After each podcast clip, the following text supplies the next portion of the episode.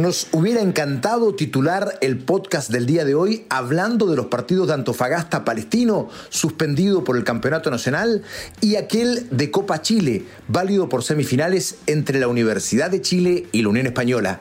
Sin embargo, ambos partidos fueron nuevamente suspendidos. ¿Qué está pasando en el fútbol chileno? ¿Cuántos antecedentes hay de todo esto? ¿Y qué puede hacer el fútbol ante tanta cancelación de encuentros? Lo hablamos a partir de ahora. Esto es Footbox Chile, un podcast con Fernando Solabarrieta, exclusivo de Footbox. ¿Cómo están amigos y amigas de Footbox Chile? El fútbol de nuestro país está viviendo un problema extremadamente grave de seguridad y de violencia, que tiene una raíz evidentemente mucho más profunda y que tiene que ver con que la mayoría de los clubes de nuestro país no tienen estadios. Entonces, a la hora de resolver jugar un compromiso, no depende de ellos.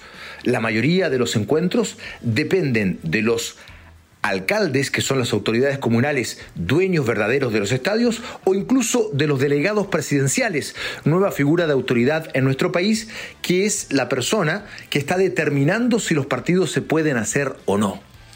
Lo sufrió nuevamente el fútbol chileno este fin de semana con la doble postergación del partido entre Antofagasta y Palestino y también con el encuentro suspendido entre la Universidad de Chile y la Unión Española, esto último válido por las semifinales de Copa Chile.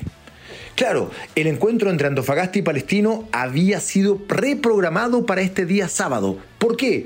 Porque ya había sido suspendido el fin de semana anterior debido a un problema entre Antofagasta y los verdaderos dueños del estadio, que son eh, las personas, los ciudadanos, la comunidad, la municipalidad de Antofagasta había un problema de dineros. La municipalidad de Antofagasta dice que no han pagado el arriendo del estadio y que peor aún, Antofagasta ha ocupado dependencias del estadio para convertirlos en utilería, incluso con lavadoras para eh, hacer el aseo de toda la equipación, gastando electricidad y luz, que obviamente son cuentas que debe pagar la municipalidad, es decir, eh, todos los ciudadanos de Antofagasta y no una entidad privada como es el Club de Deportes Antofagasta. Lo cierto es que a partir de esa situación no se pudo jugar la semana pasada y se reprogramó para el día sábado de parte del fútbol. ¿Qué ocurrió?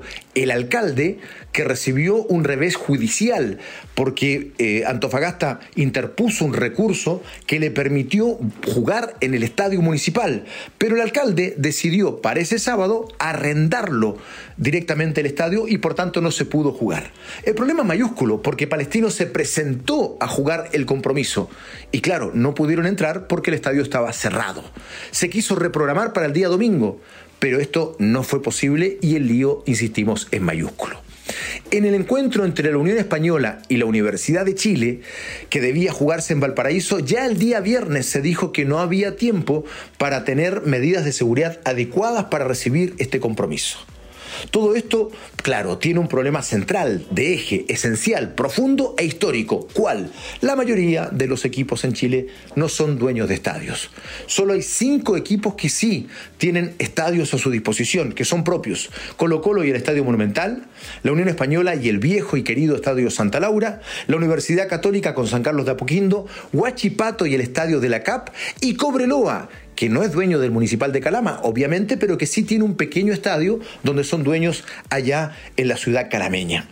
Pero eh, son hechos aislados, completamente excepcionales. La mayoría de los clubes deben jugar en recintos fiscales o municipales.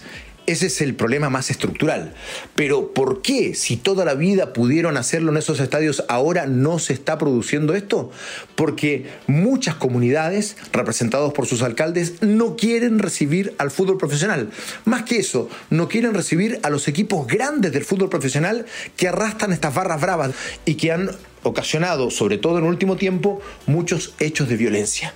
Por eso al fútbol se le están cerrando las puertas, literalmente, se le están cerrando la puerta de los estadios y se está haciendo muy difícil realizar espectáculos deportivos. a continuación voy a detallar todos los partidos que han debido postergarse o suspenderse en el último año. Y son, cuidado, muchísimos. Todo esto sucedió, son nueve eh, episodios de ocho partidos distintos, porque uno fue suspendido dos veces, el que hacíamos alusión de Palestino y Antofagasta. Vamos a detallar uno a uno todos estos. El primero ocurrió en marzo, un 12 de marzo, jugaban la Universidad de Chile Unión Española, jugaban en el Lucio Fariña, pero el nuevo delegado presidencial adujo dos informes negativos de parte de carabineros. Inicialmente la Universidad de Chile intentó hacer de local en Santa Laura y el CAP de Talcahuano. Unión Española pidió los puntos por falta de estadio de parte de la U. Sin embargo, el partido se terminó jugando el 27 de marzo en Valparaíso. El 21 de abril, Audax Italiano y la U, ojo con la U, que se repite permanentemente en estas suspensiones, eh, debía jugarse el sábado 23 de abril en Rancagua, pero la autoridad no lo autorizó. Se intentó llevarlo a Talca, pero ocurrió exactamente lo mismo. La autoridad del Maule adujo incumplimiento de plazos e informes negativos de carabineros. Finalmente, el partido se terminó jugando el viernes 29 de abril en el Elías Figueroa de Valparaíso. Vamos al 10 de julio. Unión Española frente a la Universidad Católica en Santa Laura. Por malas condiciones del campo de juego, esto es por otra razón muy distinta, eh, no se pudo disputar el partido entre estos dos equipos debido a que la cancha quedó muy mal estado por un arriendo que hizo la Unión Española para un partido de rugby entre Chile y los Estados Unidos. Ahora, lo peligroso y lo que revela una tendencia absolutamente cierta es lo que ocurre a partir de septiembre en adelante. Y esto es realmente muy preocupante. A partir de septiembre empiezan a suspenderse una serie de compromisos y estos tienen que ver con hechos de violencia ocurridos, problemas de seguridad que hicieron que la autoridad ya eh, no deseara recibir estos espectáculos deportivos y esto es realmente muy, muy complicado.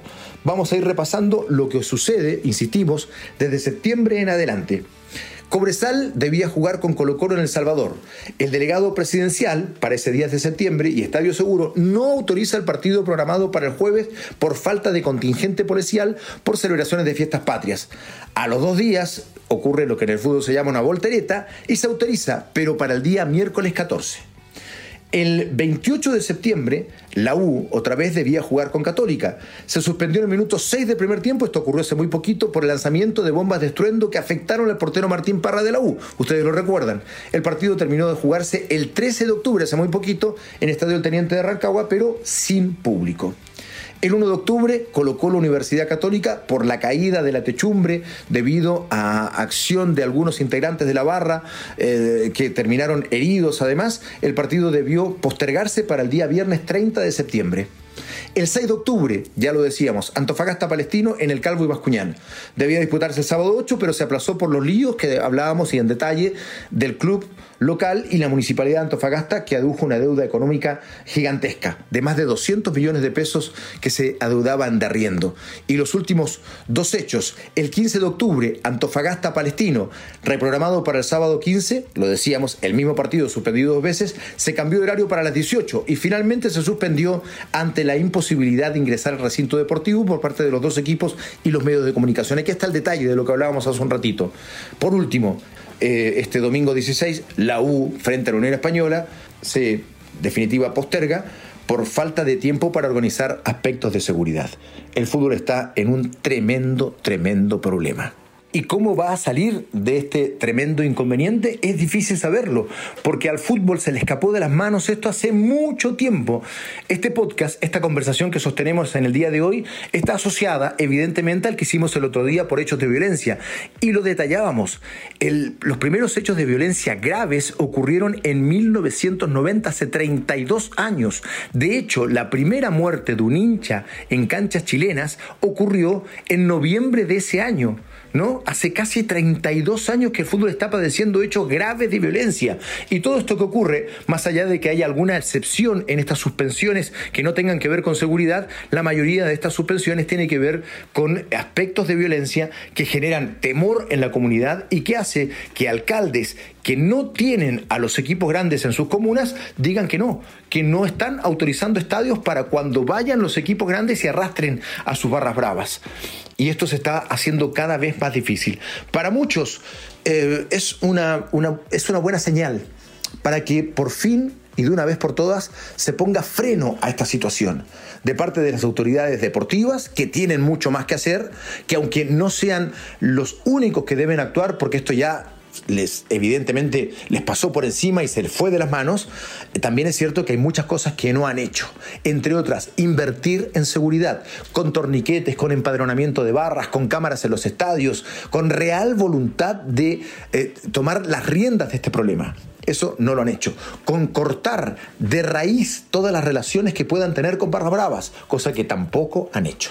Ahora, no es suficiente, evidentemente. Es más, hoy el problema es tan grande que podría incluso haber una reacción aún peor de las barras cuando se haga todo este tipo de cosas por parte de las autoridades deportivas. Y ahí se necesita a la autoridad nacional, evidentemente, si no decimos lo contrario.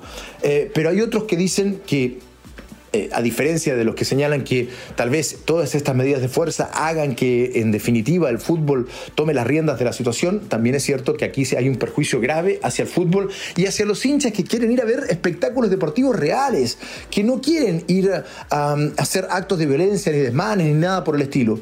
Entonces eh, se vuelve al viejo refrán respecto de que pagan justo por pecadores y es una pena, es una lástima inmensa y yo estoy muy de acuerdo con eso.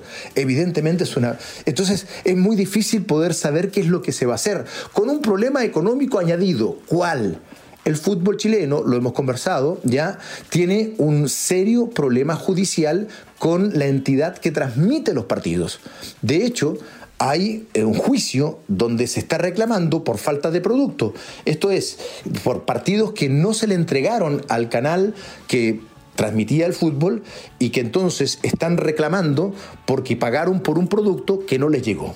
El fútbol chileno está empeñado en jugar todo, absolutamente todo, porque en este juicio el no jugar un partido alimenta evidentemente eh, el argumento de quienes están demandando al fútbol profesional chileno.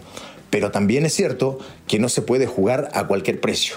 Y ese es el otro problema añadido. Tal vez por eso se quiere jugar a toda costa, ¿no? Por un tema económico. Pero llega un momento en que hay otras cosas y otros aspectos mucho más importantes. Por eso el fútbol, digo, está realmente en un callejón que prácticamente no tiene salida. Porque es muy difícil solucionar esto. Porque no hay estadios propios. Y porque además, si no se juega, se puede perder ese juicio por parte del fútbol profesional y de paso de acuerdo a lo que dicen los analistas económicos, el fútbol chileno perdería un juicio de tal envergadura que terminaría quebrando. A ese nivel ese problema. A ese nivel se ha llegado en el fútbol profesional chileno.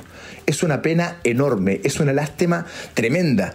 La violencia ha empujado al fútbol chileno hacia un callejón sin salida.